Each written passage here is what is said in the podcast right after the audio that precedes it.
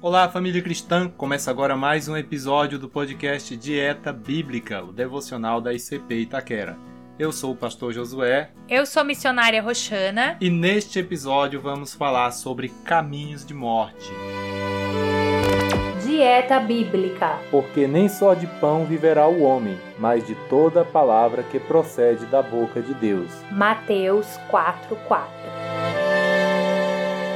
Muito bem, queridos ouvintes, abra sua Bíblia, se possível, em Provérbios capítulo 7. Vamos dar continuidade ao nosso devocional. Se você está aqui pela primeira vez, eu recomendo voltar aos episódios anteriores, principalmente a partir do número 87, para conseguir acompanhar essa série em Provérbios. Nesse capítulo, mais uma vez, o pai exorta o filho para que guarde as suas palavras com muito cuidado. Vamos ler a partir do verso 1. Filho meu, guarda as minhas palavras e esconde dentro de ti os meus mandamentos. Guarda os meus mandamentos e vive, e a minha lei como a menina dos teus olhos. Ata-os aos teus dedos, escreve-os na tábua do teu coração. Mais uma vez, o escritor aborda o tema da imoralidade sexual. Parece uma repetição do que já foi dito por três vezes nos capítulos anteriores. Aqui, os caminhos da mulher sedutora e as consequências do envolvimento com ela são ilustrados de uma forma visível. O autor descreve de maneira detalhada as artimanhas do adúltero. Neste caso, a adúltera, que é uma mulher astuta de coração, está vestida de modo provocante, é sedutora e inquieta. A vítima, por sua vez, é um jovem ingênuo que anda errante no seu caminho e não sabe que as consequências da falta de sabedoria são terrivelmente concretas e desastrosas, comparadas pelo escritor com o animal que é levado para o matadouro. A imoralidade sexual pode ser evitada se mantivermos um compromisso firme com tudo que Deus afirma que é justo e bom se não permitirmos que os nossos pensamentos se fixem nas tentações e tomando conhecimento de que esse pecado leva à tristeza e à morte. Vamos ler agora os versos 24 a 27. Agora, pois, filhos, dai-me ouvidos e estai atentos às palavras da minha boca. Não se desvie para os caminhos dela o teu coração, e não te deixes perder nas suas veredas, porque há muitos feridos derrubou, e são muitíssimos os que, por causa dela, foram mortos.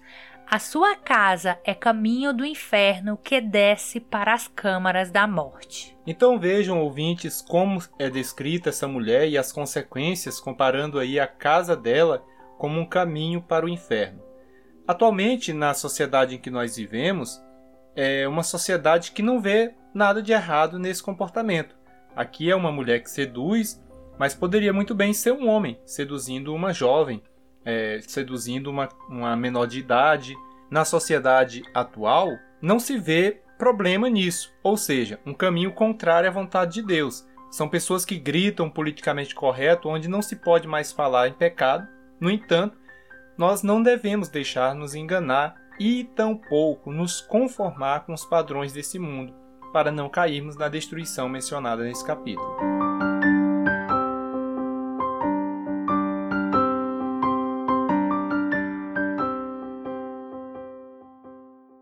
Então é isso, amados. Vamos nesse momento orar, pedindo novamente, clamando mais uma vez pela sabedoria que vem do Senhor nosso Deus, pedindo a Ele que possamos ouvir as Suas palavras e guardá-las verdadeiramente no nosso coração para não pecarmos contra o Senhor ó Deus Santo, maravilhoso, Pai querido que está no céu. Senhor, nós te louvamos pelo teu amor, pela tua bondade, pela tua graça. Senhor, como um Pai, tu tem nos ensinado os caminhos justos, os caminhos bons da verdadeira felicidade que vem mediante o temor ao Senhor e a sabedoria que vem de ti.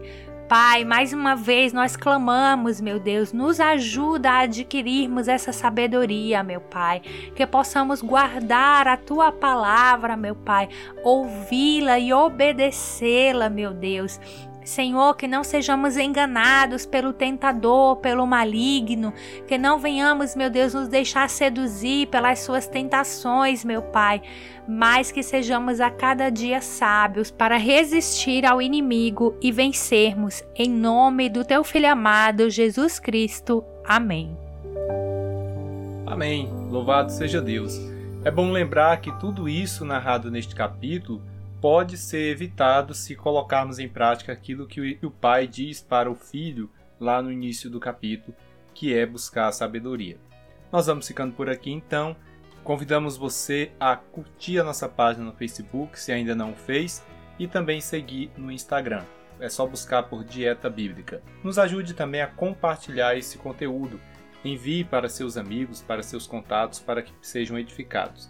Que Deus abençoe a vida de vocês e até o próximo episódio.